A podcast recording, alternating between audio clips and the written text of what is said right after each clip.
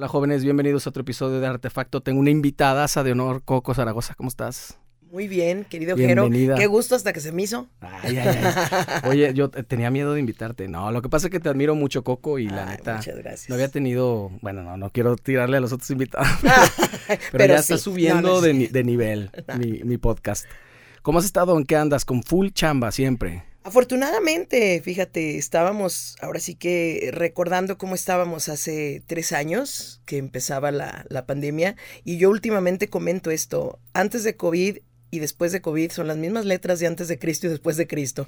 A todo el mundo se nos movió el tapete, entonces digo, a tres años de que inició este rollo pandémico, eh, estoy con mucho trabajo, con con mucho agradecimiento sobre todo. Sí. Porque a mí el bicho sí estuvo a punto de matarme, yo sí me puse muy grave. ¿Serio? Sí. ¿Y en qué temporada te enfermaste al principio? No, fíjate que curiosamente yo me enfermé cuando acababan de pasar las vacunas, o sea, yo ya estaba con dos de Pfizer y este no fue ni secuela de vacuna ni nada, fue COVID, pero me puse gravísima, o sea, de tener semanas con, con oxígeno, entonces como que eh, pasan, pasan los, o sea, dices tú, ¿en qué momento pasaron tres años, no? ¿Y tuviste que cancelar fechas y eso? Fíjate que sí, afortunadamente, bueno, dentro de lo que cabe, ¿no? Nada más cancelé, a mí me agarró para Navidad. Después del 23 de, diciembre, que fue cuando yo me contagié, incluso supe quién me contagió, que fue mi amiga Kenny, la de los eléctricos. Ah, gracias. gracias, Kenny. Sí, estuvo chistosísimo. Entonces estuve yo yendo a Ciudad de México cuando apenas estábamos todos como que renovando, este, reactivando, quiero decir. Y pues andábamos duro y dale, duro y dale. Yo, yo creo que, que con todo y vacunas sí, te, sí tenía que ver mucho el factor miedo. El factor de que a mí no me había dado, ya le había dado a mi hijo, ya le había dado a mi esposo. Y a mí fue el último. Y a la última que, que, que me dio de la casa, eh, ya fue con vacunas. Pero también fue con mucho estrés después de que apenas habíamos reactivado. Entonces, como que te desencanches. Yo quiero creer que todo tiene que ver, ¿no? Sí, y sobre todo que además no solamente fue una pandemia de salud, sino también mental gruesísimo, que lo vemos al día de hoy. A mí me da más miedo ahorita la ola, porque todo el mundo, y la primera, la segunda, la tercera, a mí me da más miedo la ola. Sí, la ola de enfermedades mentales que tenemos tan normalizadas y por eso yo menciono antes de Cristo, después de Cristo, antes de COVID, después de COVID, porque esto nos vino a mover a todos, mental, física y espiritualmente, muy, se pueden decir franceses, cosas francesas, muy cabrón. Sí, muy cabrón, claro. Muy cabrón. Sí, y ahora lo vemos, digo, hay mucha gente que vivimos con ansiedades de antes, pero después empezó a disparar un montón y en los músicos... Pues, Tronamos, güey, o sea, imagínate los músicos, casi todos somos hipersensibles. Exacto. Entonces, hipersensibles, hiperemocionales, este... Algunos hiperodiosos. Hay de todo, tiene que ser el yin y el yang. y el caso es caer gordos. Entonces, sí es, sí es este... los primeros que sabemos que, que paramos, los, los, últimos en reactivar. Entonces yo creo que tronamos, o sea, eh, esta cosa yo creo que ya está muy sobada, pero aún así que lo platiquemos a mí no es que me guste estar recordando un evento doloroso, no, pero que no se me olvide porque me, ayuda a estar más agradecida, me ayuda a estar más enfocada, me ayuda, yo la verdad cuando, cuando yo paré, a mí no se me olvida, eh, incluso teníamos, tuvimos un evento en, en Tijuana, Y de ahí, pues como fue cuando tronó todo esto, fue el puente que, acaba de, que acabamos de pasar de marzo casi nos quedamos atorados en la frontera. Entonces fue como, como apocalíptico, muy feo. Como onda película, ¿no? Sí. De que me voy a quedar en la frontera y ya va a ser un campo de concentración aquí. No, estuvo horrible. O sea, ya cuando cruzamos, normalmente pues para cruzar es, es un show y nadie nos detuvo. Estaba solo, así como de lleguenle y si no aquí se quedan. Fue, fue muy... O sea, no se me olvida porque dije, güey, yo daba mucho por sentado. Yo en esa eh, temporada, ese año, el 2020, entró durísimo de trabajo, afortunadamente, y yo estaba harta. Sí. O sea, uno muchas veces no dice. Entonces, dicen por ahí, ¿no? Ten cuidado lo que le pides a Dios o a la vida porque te lo puede conceder. Yo me acuerdo que en esos días yo decía, ay, por favor, que ya entre Semana Santa. porque estoy harta, estaba cansada. Y, y entonces empiezas a ver qué tanto significa tu trabajo como modo de vida. Claro. Incluso salió este video de, de lo que empecé a hacer de los lives de cuarentona en cuarentena y decía mi marido, dice, fíjate los días que llevábamos descansando, o sea, descansado voluntariamente a fuerza, y se me caía un ojo, o sea, y, me dijo ayer precisamente, me dice, tú eres como un pez, a ti, tú dejas de cantar y te mueres, o sea, mi, mi parón más, más grande interrumpido para mí de mi carrera fue la pandemia. O sea, ni siquiera cuando nació mi hijo, yo descansé 15 días. Digo, obviamente la tuve de menos de 20 años. Entonces, también tiene que ver. Fue rapidísimo. Yo a los 15 días salió el muchacho que sabía que era músico y, nació un domingo. Entonces, este, pues estuvo, estuvo, estuvo muy, muy cañón trascender muchas cosas y, y creo que ahorita me hace, aunque pues se oiga exceso de pensamiento mágico pendejo o este también excesivo pensamiento positivo, sí más bien canalizarlo a un pensamiento de mucha gratitud por lo que esto nos sigue enseñando. Me queda claro que el dolor es un maestro muy cabrón para todos. Y el salir de tu zona de confort, el tener que hacer cosas diferentes, el tener que practicar cosas diferentes, pues ha sido una prueba que dice, ¿sabes qué? Yo daba por sentado muchas cosas. Entonces, cuando mi ego pequeño, pequeño, pequeño, claro, sí, claro. O sea, cuando mi ego de repente me empieza a decir, no, güey, qué hueva, estás cansada. Digo, no, güey, o sea, te estabas muriendo, o sea, y esto no pasó hace 20 años. Sí.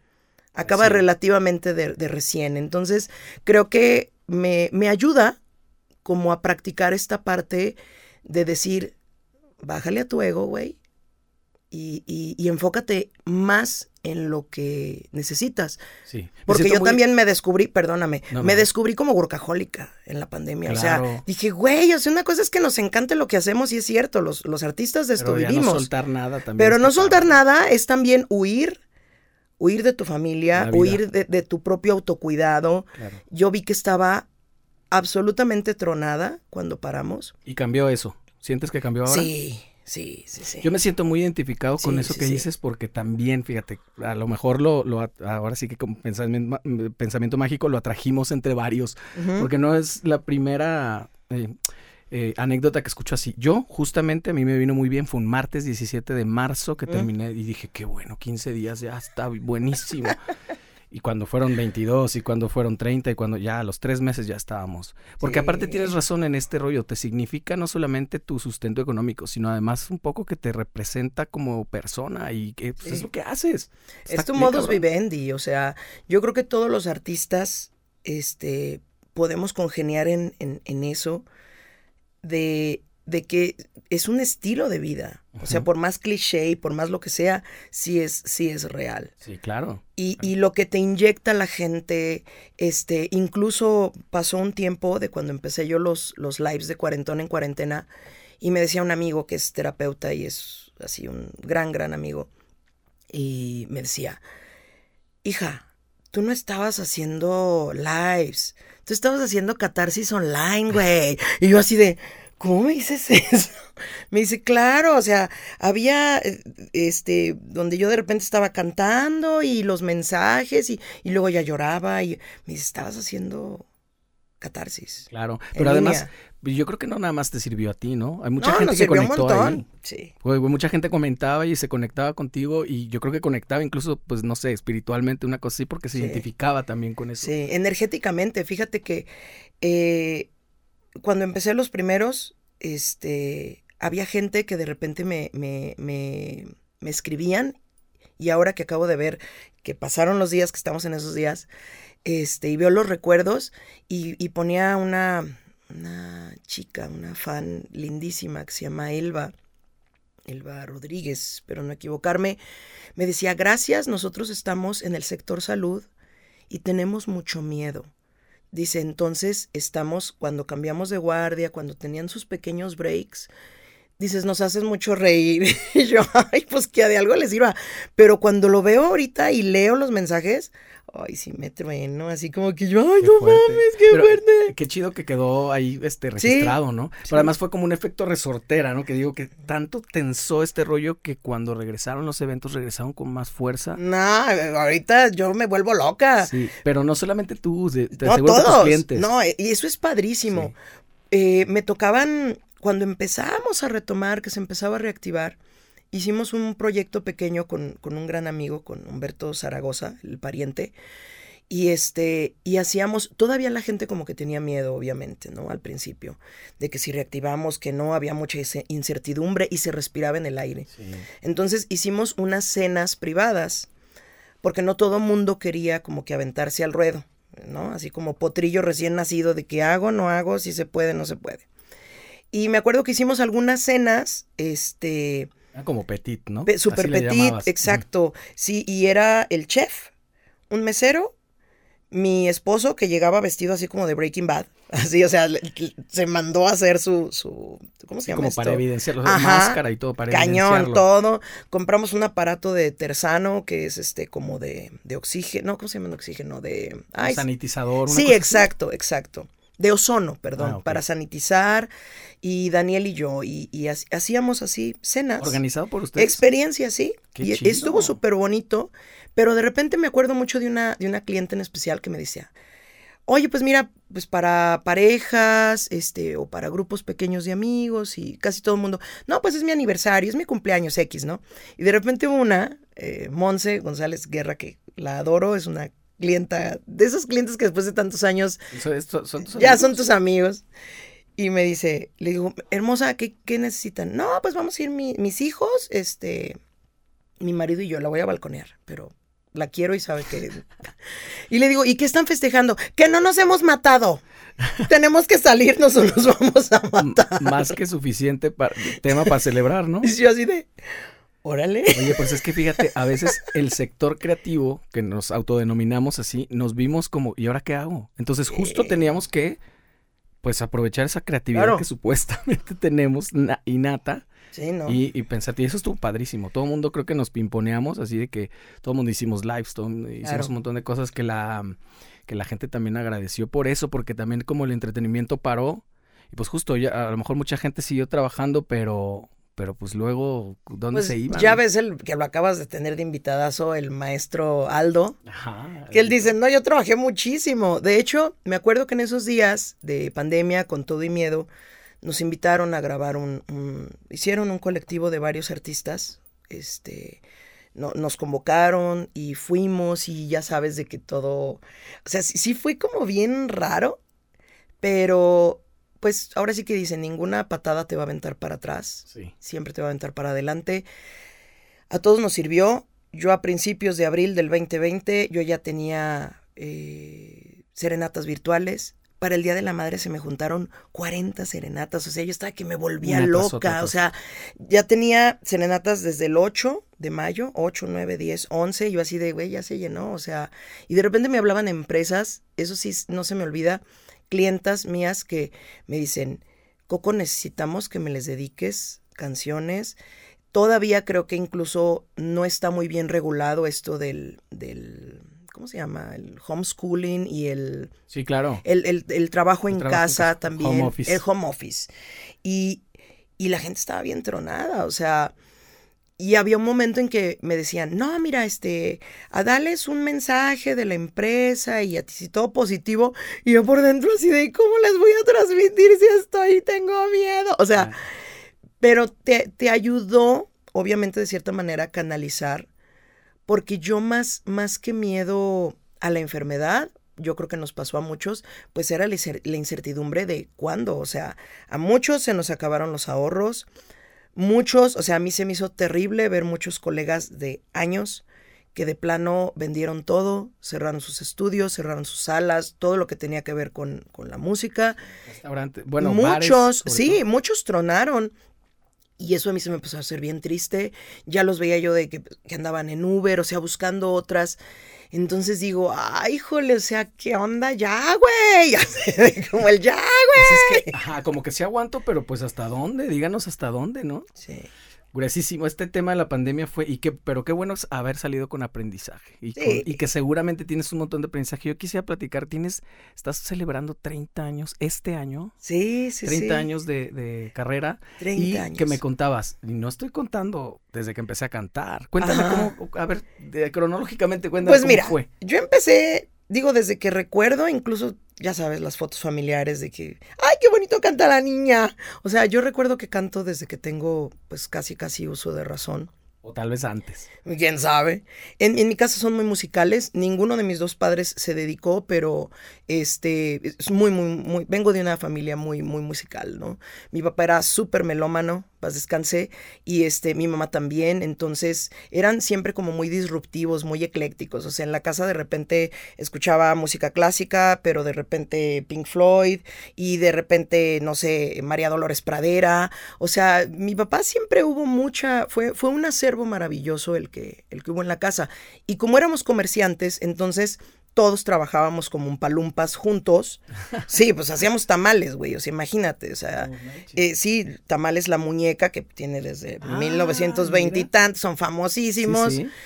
Hubo un momento en que yo me harté y dije, no, yo quiero cantar. no, no, no. ¿En el expiatorio? en el expiatorio. ¿En serio? Claro. ¿No sabes? toda mi infancia y adolescencia comí eso, fíjate. no ah, sabía pues, que era tu familia. Pues de hecho, yo ahí me crié en el rumbo del expiatorio. Entonces, precisamente empiezo yo a cantar en el coro del expiatorio, que ya fue como mi primera incursión formal, por decirlo así, chiquita. Entré creo que a los nueve años al coro de infantes. Nueve años, yo tengo un hijo de nueve años. No, puedo creer. Sí, a los nueve y, y después de ahí hice mi primer recital solista también a los nueve años en el 89.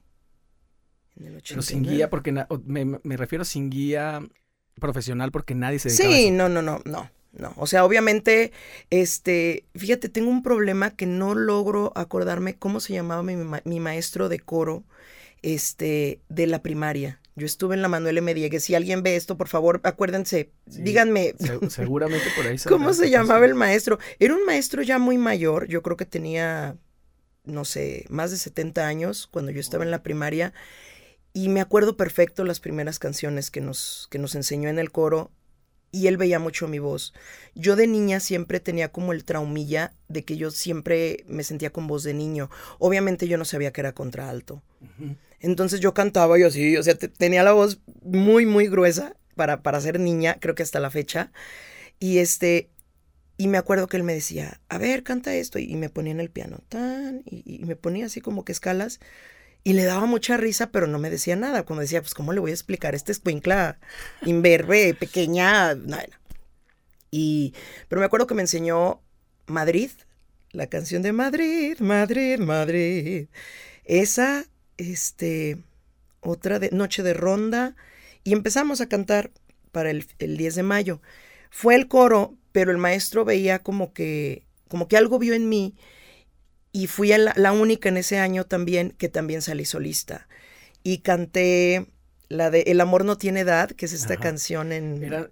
Ah, sí. la de Puppy Love. La de Puppy Love la, canté. Estaba pegando mucho con un dueto brasileño en ese entonces. De unos niños. De unos niños, sí me acuerdo. El amor no tiene El amor no tiene edad. Y, y esa fue la primera. Esa, señora, señora, que yo no sabía qué tanto me iba a marcar esa canción. Bueno, señora, señora, ¿y qué te pasa de Yuri? ¿Qué estás ese fue, en casa? exacto, ese fue mi primer recital solista. Fue mi primera prueba de ácido porque fue el 9 de mayo y mi abuelo acababa de fallecer, mi abuelo paterno, el 3 de mayo de esa semana. Entonces yo salgo en las fotos con una cara de me quiero morir, así. Encajada. Pero lo logré, o sea, porque como ya habíamos ensayado un par de meses, este, a mí me pegó muchísimo, yo creo que como a cualquiera, cuando, cuando falleció mi, abuelito, y más porque éramos muy unidos, pues también era el patriarca y el del negocio y lo que sea, y éramos una familia muy, muy, muy unida. Entonces, este, pero logré cantar. Y, me acuerdo que eh, fue en un auditorio del CENTE y estaba lleno. Entonces yo salí con cara, o sea, mis fotos así con unas ojeras Claro, entonces y luego fue como agridulce tu Sí, sí, sí. Estaba bien chido, pero por Exacto, otro lado un sufrimiento. Pero yo me veo así como de pero decía, pero ¿por qué, por qué no lo quiero dejar de hacer? porque ahí te das cuenta ya después, ajá, que dices, güey, esto es más fuerte, esto no es de que a ti te guste, esto ya te eligió a ti. Sí, sí. Y ya de ahí, eh, por eso digo, no, no, no cuento esos años, que fue de los 9 a los 13 años, que anduve yo este, en proyectitos, en, que en un trío, en el, en el coro del expiatorio, este, eh, había, no me acuerdo tampoco cómo se llama, qué feo es esto. había unos músicos, un, trío muy bonito de ahí del Parque eh, Cultural del Expiatorio, y este, donde a mí me, invitaban a cantar, o sea, me veían de solista a veces en el templo y, oye, ¿no quieres hacer una participación? ¿No te gustaría venir a cantar? Y a veces iba a la Alianza Francesa, o sea, todo lo que quedara cerca, de ahí de, de, de mi casa, pues yo iba. ¿En qué calle vivías? Yo vivía en Rayón. Yo en Escorza. Ah, mira, pues estaba Escorza, o sea, yo me despertaba con los con la adoración nocturna. Es más, me acuerdo que todavía estaba el crematorio en el expiatorio. Sí, es cierto. Y olía muerto. Sí, olía muerto. olía muerto. Qué tiempos aquellos. Ya sé. Qué bonito. Y eso, imagínate estar dormido y que te despierte el Ay, mira, ya llegó un muertito nuevo. Y, todas las. había árboles ahí en el parque. Era un parque maravilloso y era, a mí me tocó ver cuando lo destruyeron, yo así como Candy desde mi ventana vi, la maquinaria, porque yo vivía en Escorza y Madero, en la pura esquina, o sea, a un costado, arriba de la panadería Regio, que ahorita creo que, no sé si todavía está. No sé si es un Oxo. Algo así. hace rato que sí, lo, lo, cambiaron, pero este, me asomaba y veía en medio había un, o sea, quitaron árboles que tenían décadas. décadas. Y que entonces seguramente también te tocó en el 92, ¿vivías ahí? Sí. Pues entonces te tocó cuando fue el tema de las explosiones. Sí, sí, que sí. nos evacuaron. Huimos. Que nos evacuaron. Sí, todos nos fuimos corriendo, nos hablaron, pues creo que era que como al mediodía. Sí, creo que sí. Como a las 10, 11 de la mañana, no recuerdo bien. Y este... Y curiosamente, no recuerdo exactamente qué día fue, pero no estábamos en la escuela. Sí, es cierto. ¿No? O sea, no sé si, Ajá, si coincidió con algo, exacto, puede ser. Y este, porque mi papá nos habló y de hecho estábamos en, en, la hacienda, le llamábamos nosotros, un lugar donde, una casa de mi abuelito, donde teníamos todo lo del negocio, los hornos y todo, era una finca muy, muy grande de pues, como un cuarto de manzana, también por ahí mismo, pero por la de Miguel Blanco y también Escorza. Y llegaron y vámonos, vámonos, tenemos que irnos a Zapopan porque explotó y luego decían que también había un gasoeducto que pasaba por, ahí y que no, y todo fue una así de qué pedo, qué pedo, qué pedo. No sabías ni para dónde correr. Sí, sí, estuvo brutal. Y ahí creo que lo utilizaron como que había muchas ambulancias, eso fue fue muy fue impactante una base, verlo porque sí parecía como zona de guerra. Y bueno, en otros lados se fue, se vino peor. Y entonces después de este rollo empezaste a participar en varias cosas. ¿Cuándo ya? ¿A los 13 años ya profesionalmente? Yo a los 13 años ya de a partir de que había estaban los martes culturales de la Plaza Expiatorio. Tengo por ahí mis mis mis este diplomas, mis diplomas y todo.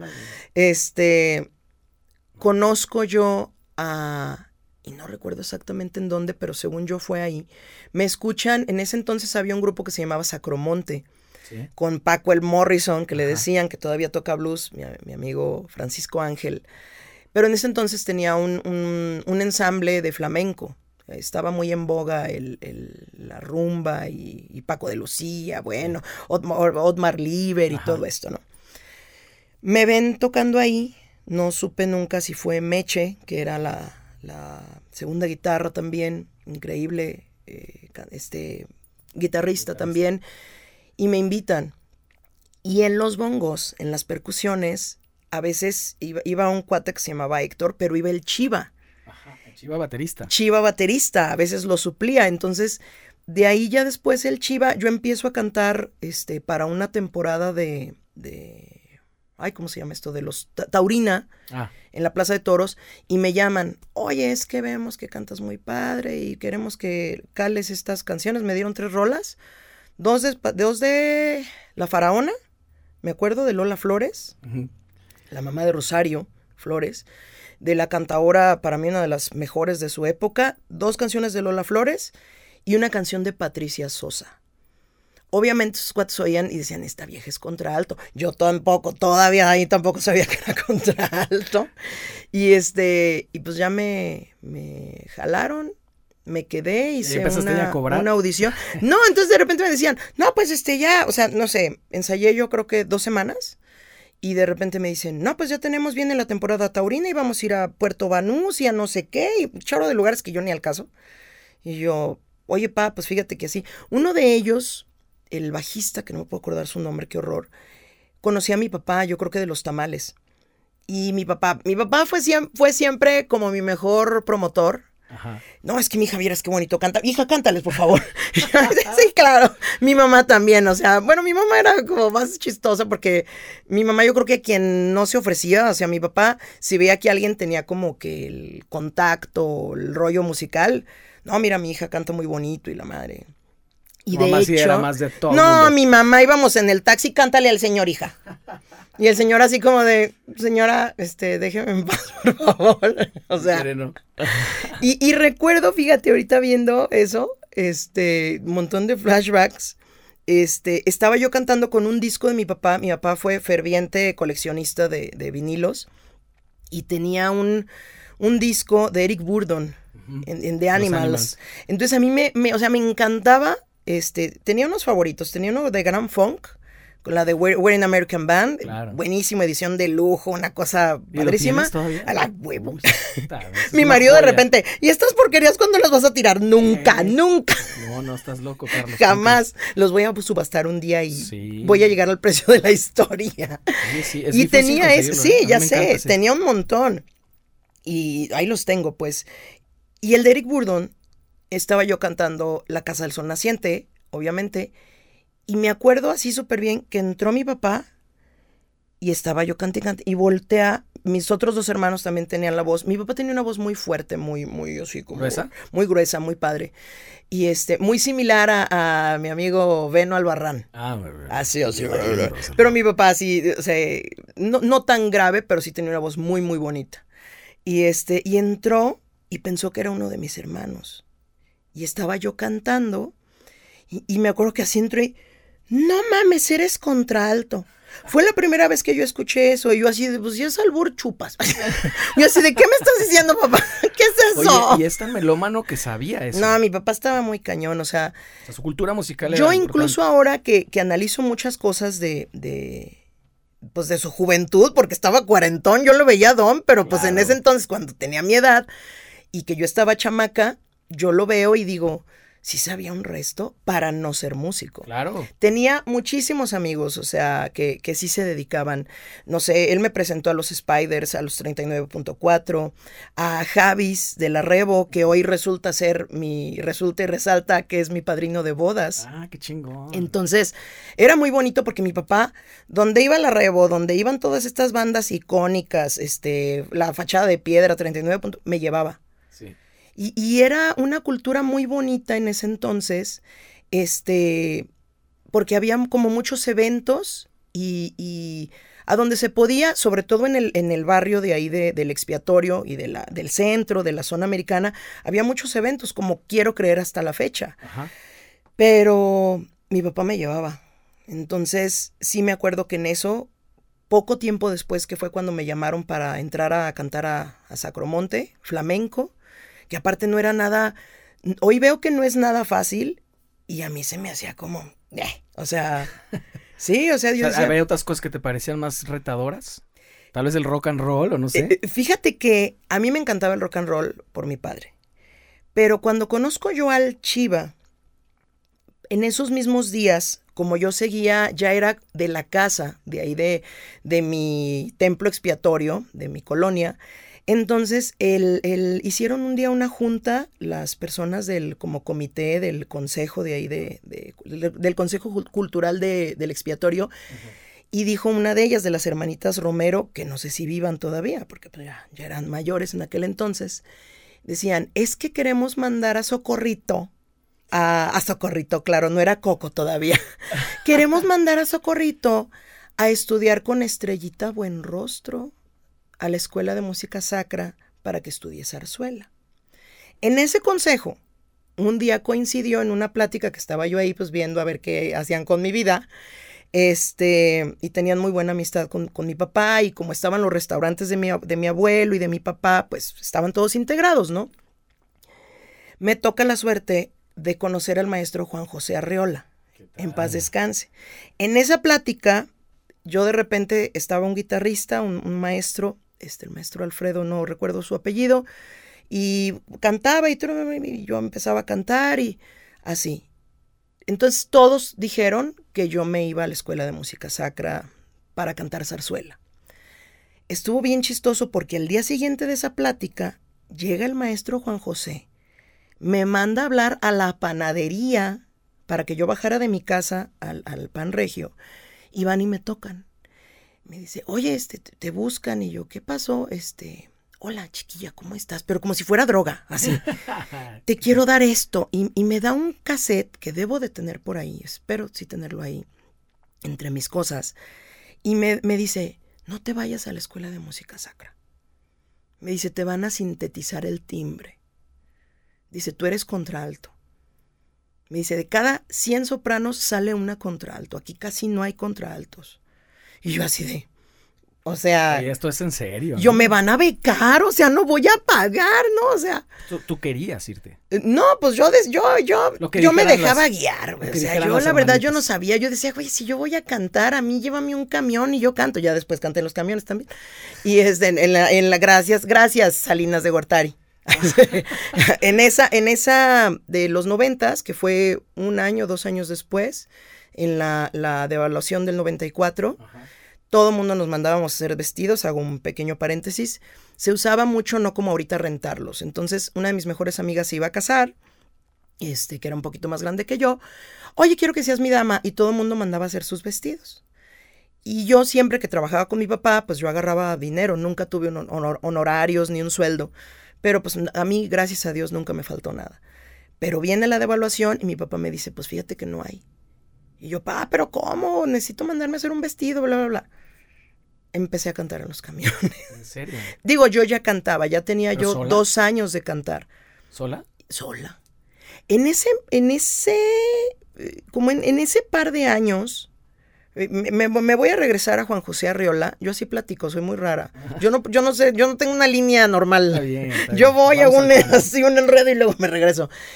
Me dio un cassette el maestro Juan José Arreola en paz descanse, con Elis Regina, Nina Simón, este, Ella Fitzgerald, Sarah Bajan, Billy Holiday. No, no, no, cañón. O sea, a mí, yo escucho eso y a mí me explotó la cabeza. Claro. Claro. Entonces yo me dice, tú tienes esta voz, me dice, vete por Aretha Franklin, vete por Roberta Flack, vete, y me acuerdo que me decía mucho, vete por Nina Simón. Yo ahí no la... Sí, que digo, apenas después de tantos años se me ocurrió hacer un tributo a Nina Simón. Eh, ya una vez había participado en uno que me invitaron, pero apenas este año me animé a, hacer uno como tal. Y ahí empecé como, todavía sin saber, pero, pero yo ya iba con mi estampa, ¿no? Mi, mi, mi estandarte de yo soy contralto. y dice el maestro Juan José que es algo perrísimo. y, pues así, así, así fue. Ya de ahí eh, pasé dos años, casi dos años con, con Sacromonte. Y de repente Chiva me jala a Chester Blues Band. Chester me dice, güey, es que tú, y, ya con él también empecé a conocer muchísima música y ya nos, nos, me prestaba discos, me prestaba cassettes, mira, escúchate esto, ta, ta, ta, ta, ta, ta. Es de repente la escuela sí. más grande para muchos de nosotros y sobre todo por la época, ¿no? Porque ahorita que decías también del camión, hay que, como que cabe destacar que también era otro Guadalajara. Sí. Y si ahorita una chavita de, ¿cuántos años tenías?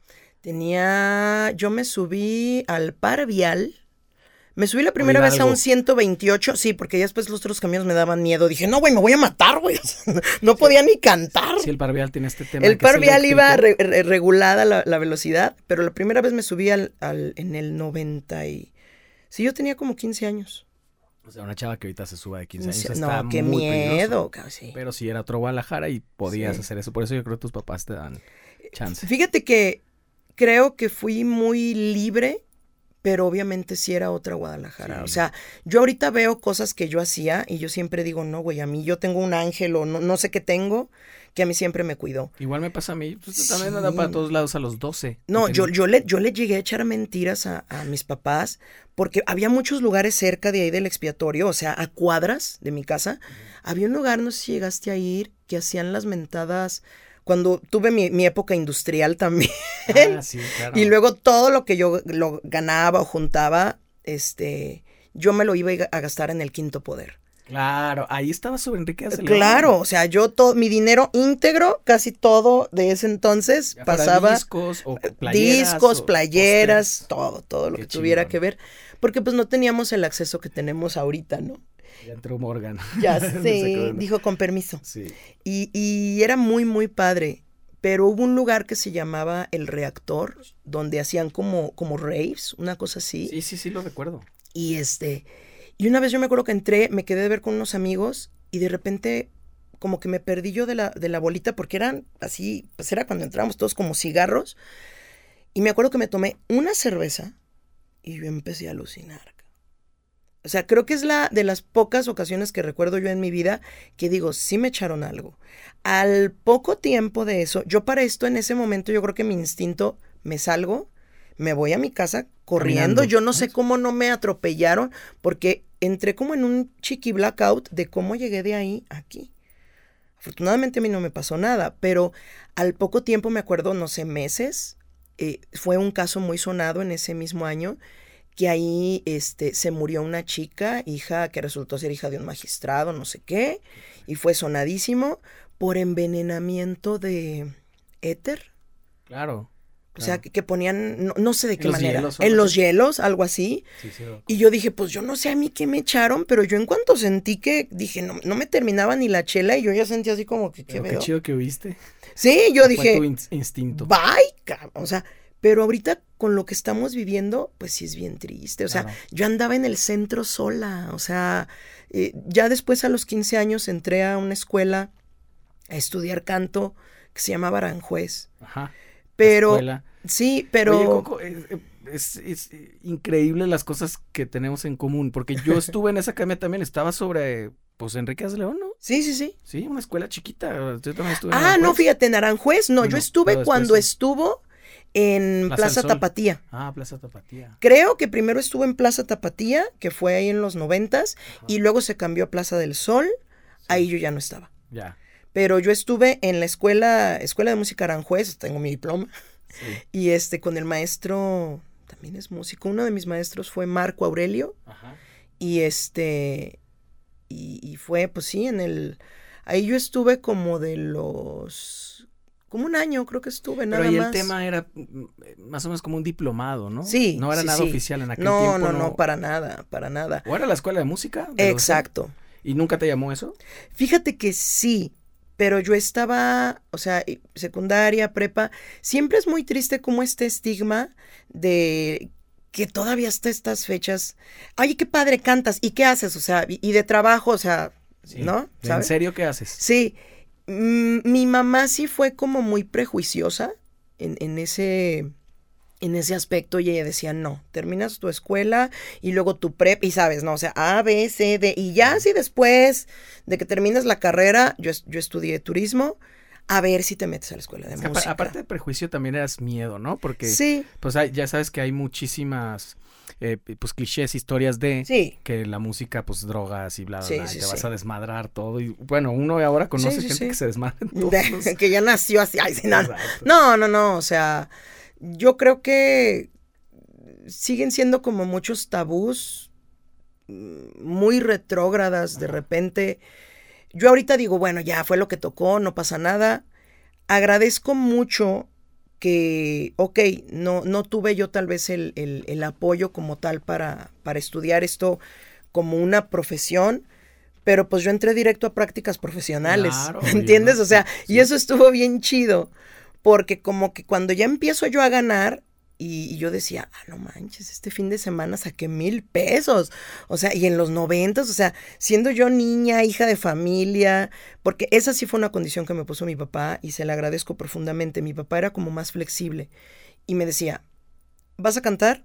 puedes ir a un ensayo semanal, como diciendo, y lo aprovechas, como si son tres, cuatro, cinco horas, va. Este, pero nada más puedes agarrar eventos fines de semana. No quiero nada de que, porque de repente salían de que no, es que vamos a tocar para el torero fulano, con, sobre todo con el de flamenco, pero va a ser un miércoles, un jueves en tal. Y mi papá decía no.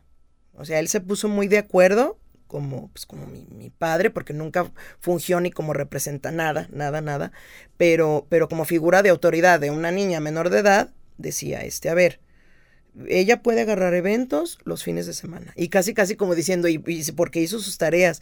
Yo fui muy ñoña, o sea, a mí sí me gustó mucho la escuela, entonces nunca tuve un problema de que, ay, tenía que hacer y... No, no, no, no, o sea...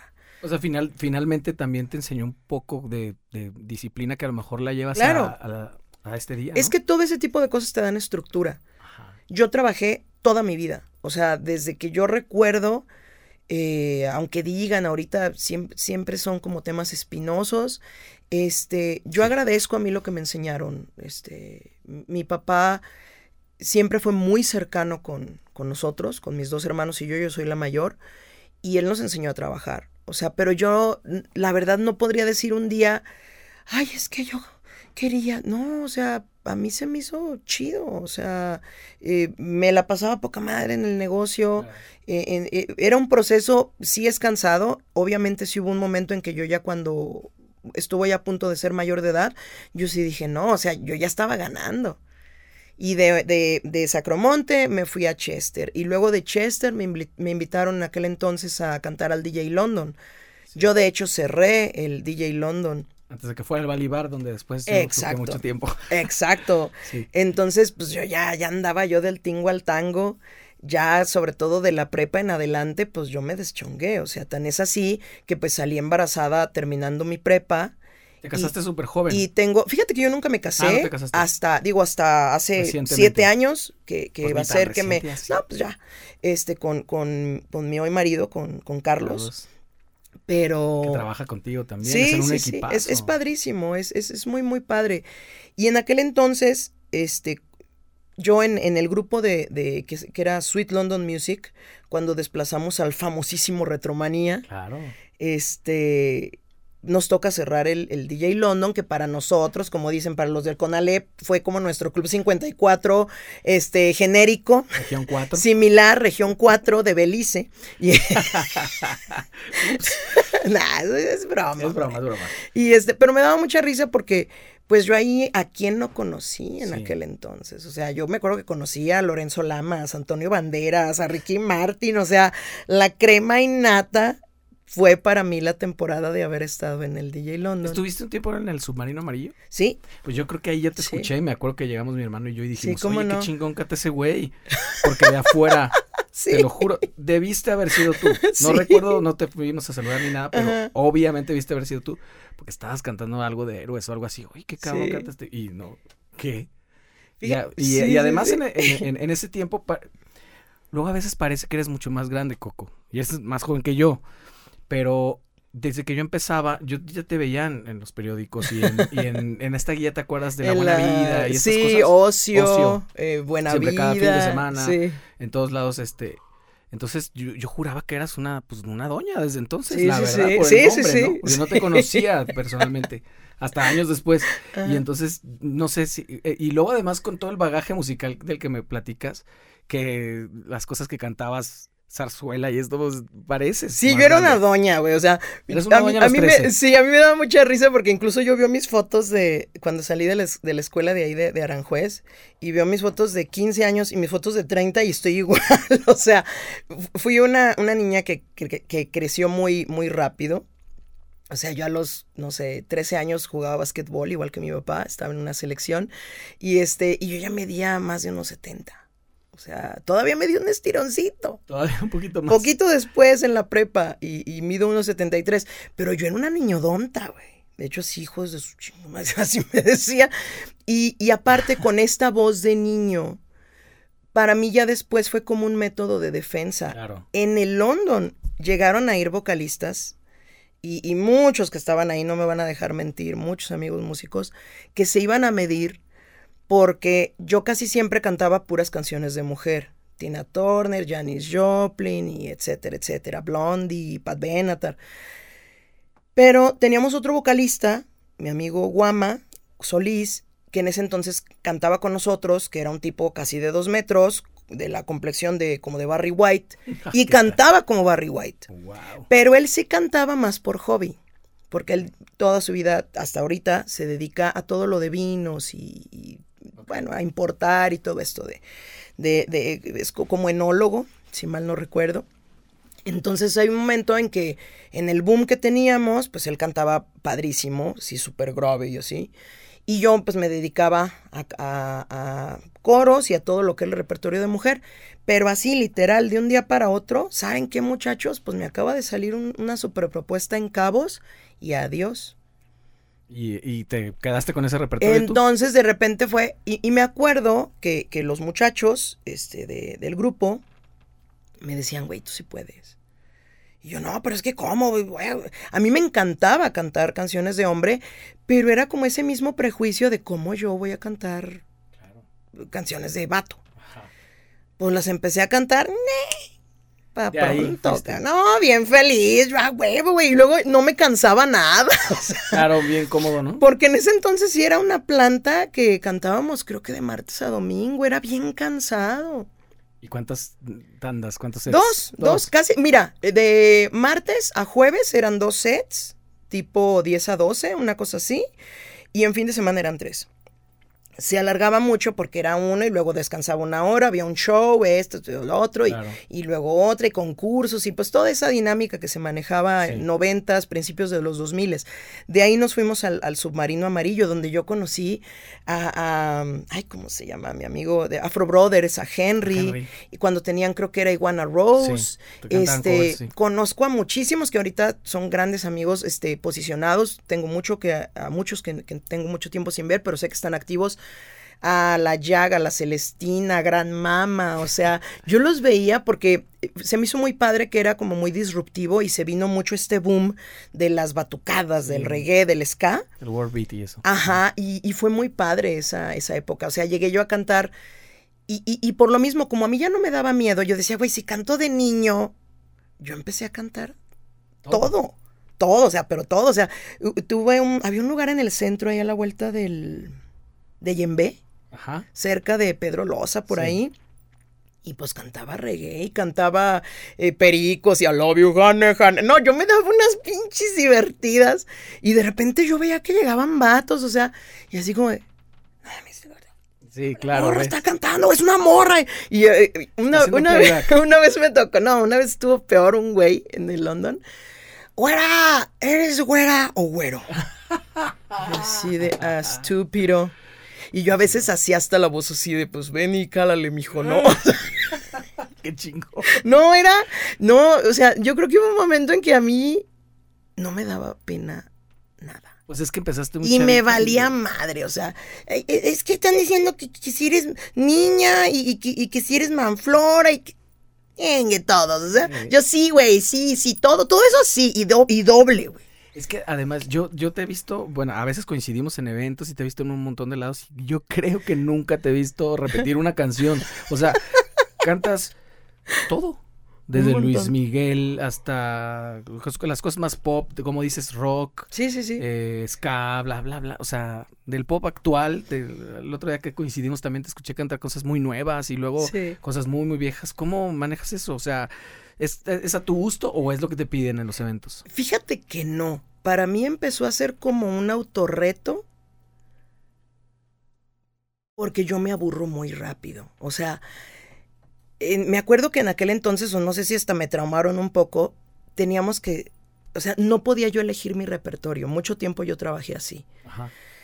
Y, y aunque sí era un repertorio muy padre, no me voy a quejar ni nada, este, pero era como de, no, no querían arriesgarle a nada, o sea, era como una formulita y como que no había tantas opciones como ahorita que levantas una piedra y hay muchísimos lugares y muchísimos grupos y, así. Y, y, y, cuando yo ya salgo del DJ London, yo sí les dije, ¿sabes qué?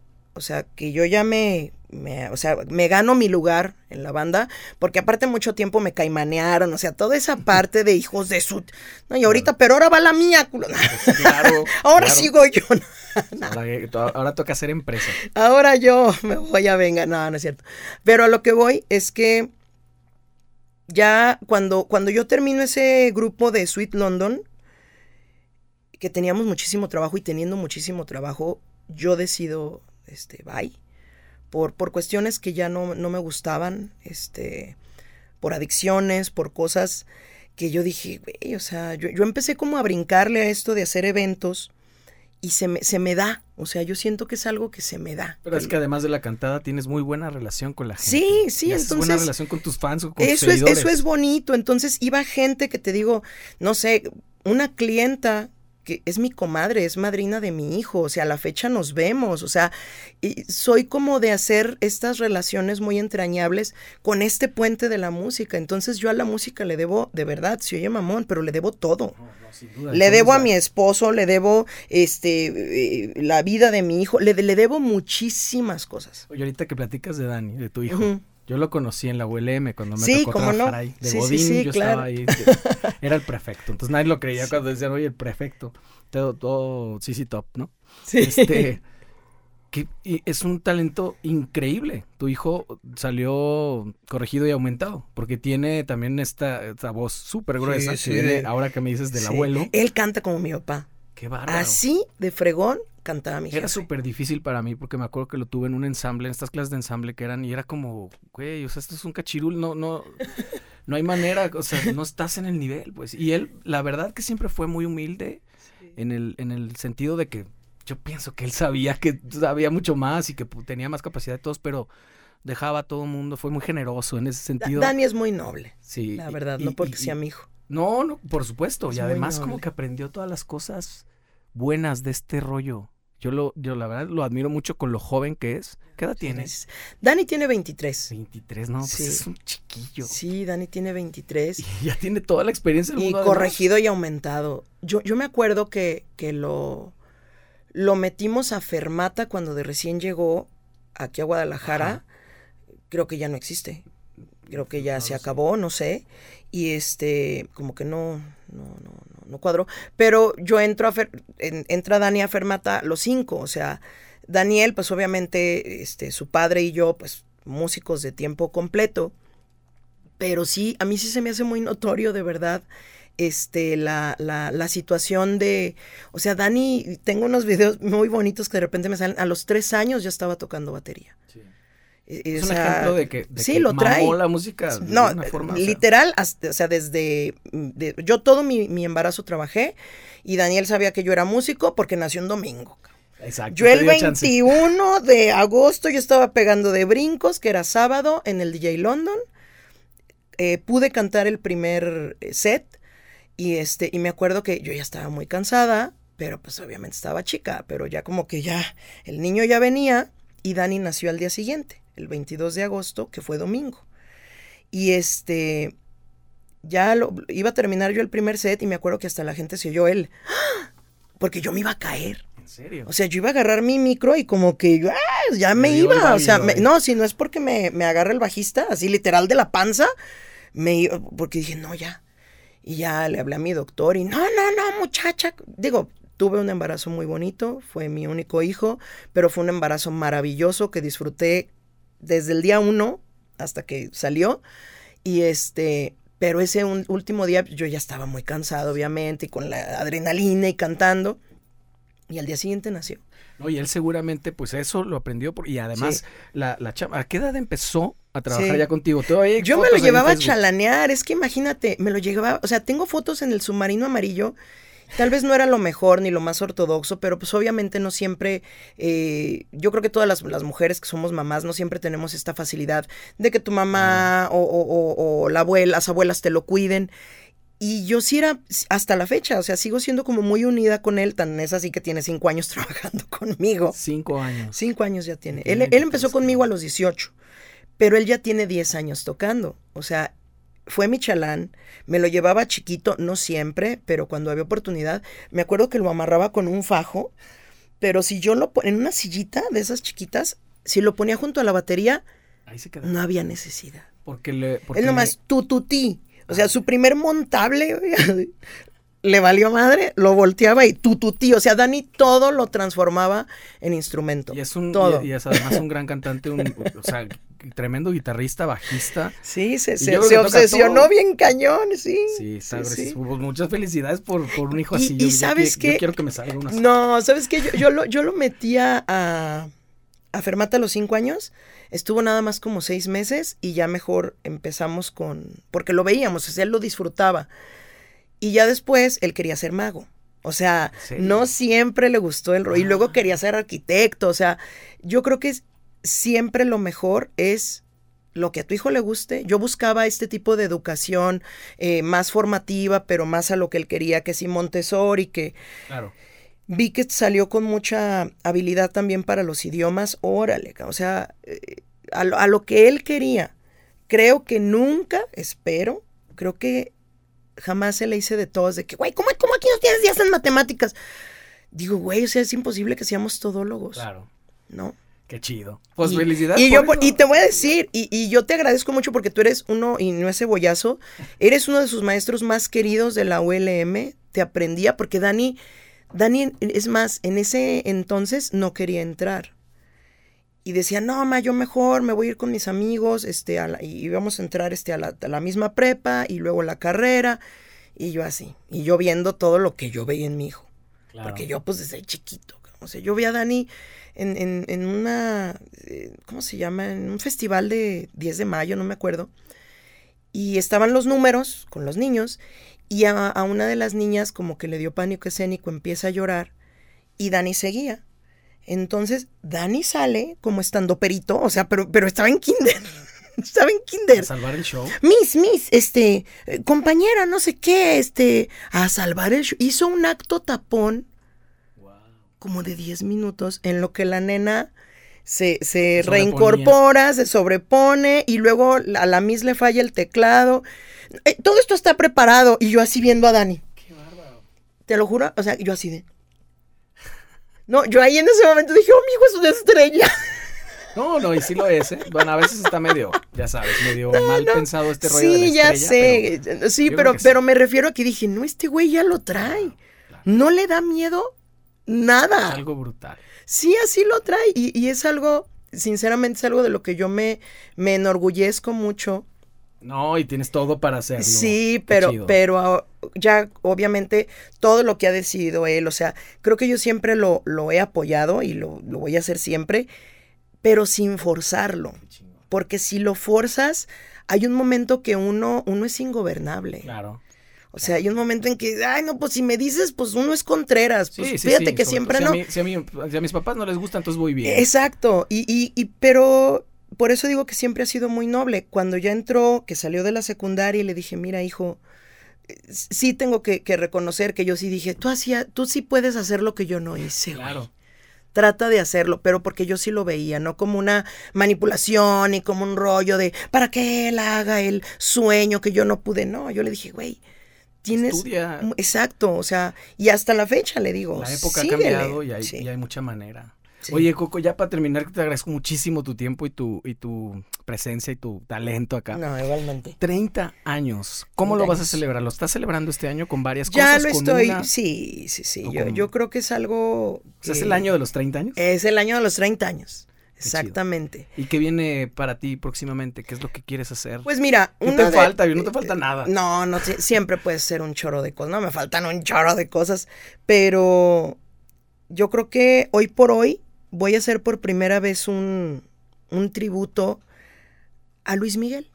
Ah, ¿qué y es el primer tributo que hago este, en español eh, porque no es que sea yo malinchista, a mí siempre me ha gustado más cómo me escucho con, con un repertorio en inglés o en, en, otros idiomas, aunque a veces lo mastique de maneras raras y yo haga mis propias formas. Claro, pero es que además... Pero me gusta más. No sé. Los mejores cantantes del mundo, pues no cantan en español, ¿no? Pero sí, no, sabes que hay cosas, hay cosas brutales, no sé, Concha Buica, este, Rosario, Flores, o sea, hay, hay muchos que, que me, me, me, enloquecen también en español, pero yo para mí, o sea, mí, o sea, mi, mi, mi, percepción, mi gusto exacto, me gusta más. Y, y, es la primera vez que voy a hacer uno a un hombre y va a ser a Luis Miguel. Qué chido. Que es un reto bien chido, Luis Miguel. Él va a ser el 11 ¿eh? de mayo. Sí, sí, dale antes. 11 de mayo en Palco. Y pues de lo que he hecho este año, le hice por primera vez, este, me animé uno a Nina Simón. Y pues de repente a mí me cuesta mucho trabajo salir de mi zona de confort y siempre lo he dicho, porque pues a mí los covers me han, me han dado muchísimo. Y he covereado, o sea, hubo temporadas que yo cantaba también mexicanto y me iba la Peña Cuicacal y, o sea, como te digo, como, como que crecí crecimos en, en esa época tan bonita, tan disruptiva, tan ecléctica, que tenías un chorro de los mejores al mismo tiempo. Ajá, exactamente. Y eso fue increíble. Yo creo que por eso se me hacía, yo decía, no, yo también quiero cantar eso. Entonces de repente agarraba a Mercedes Sosa, Silvio Rodríguez, este, Fernando Delgadillo, cuando también en, su momento estuvieron muy fuertes. Y, y, pero no dejaba el rock, pero no dejaba el soul. Y a veces dicen el que mucho abarca, poco aprieta. Yo creo que es una manera, para mí es un autodesafío decir, a ver, que no puedo cantar chingón. No, Porque hasta guturales me aviento. O sea, sí, acabo de grabar unas cosas con León de Marco en una obra que se llama Consecuencias, que también es como parte. Ya. Y ¿Hay con Aldo o no? Con Aldo, sí. claro. Y este, y acaba de salir el material, este, este año ya va a salir la, la, obra, para que lo busquen, está muy bueno el contenido. Y de repente me dicen, pues te animas, yo pues me animo, güey, ¿qué puede pasar? Que se oiga feo, pero no, yo, yo creo que uno, yo, me declaro como un camaleón vocal y, y, y, más, o sea, perdiéndole el miedo puedes descubrir cosas muy padres, o sea, no, no por soberbia ni nada, sino porque te das esa, esa soltura pues de probarlo. Claro. pues no estás descubriendo el el hilo negro, muchos lo han hecho. Pero ves que me dicen, ¿qué te gusta cantar más? Todo. O sea, esa pregunta es, pero canta una que es la que más te guste, la que más más te gusta en la vida, güey, o sea, tengo, o sea, no no no puede haber esa dicotomía, Beatles o Rolling Stones, güey, los dos. Sí, claro, claro. Y la de los cantantes pues ni te digo. Claro. Coco, ha sido un placer charlar contigo. Igualmente, mi queridísimo Jero. Te admiro muchísimo, a tu hijo también, a pesar de ser tan Un placer. y pues eh, nos vemos en las en los festejos de los 30 años. 11 de mayo, palco. 11 de mayo, palco. Busquen los boletos. vamos a estar ahí, porque a mí me encanta Luis Miguel, ¿no sabes? Ay, es, es riquísimo musicalmente. Es mejor. Es, es, eh, tiene mucha carnita. Va, va, a haber mucha carnita ahí. Buenísimo. Nos vemos, Coco. Muchísimas gracias. Gracias, gracias, Jero. Chao.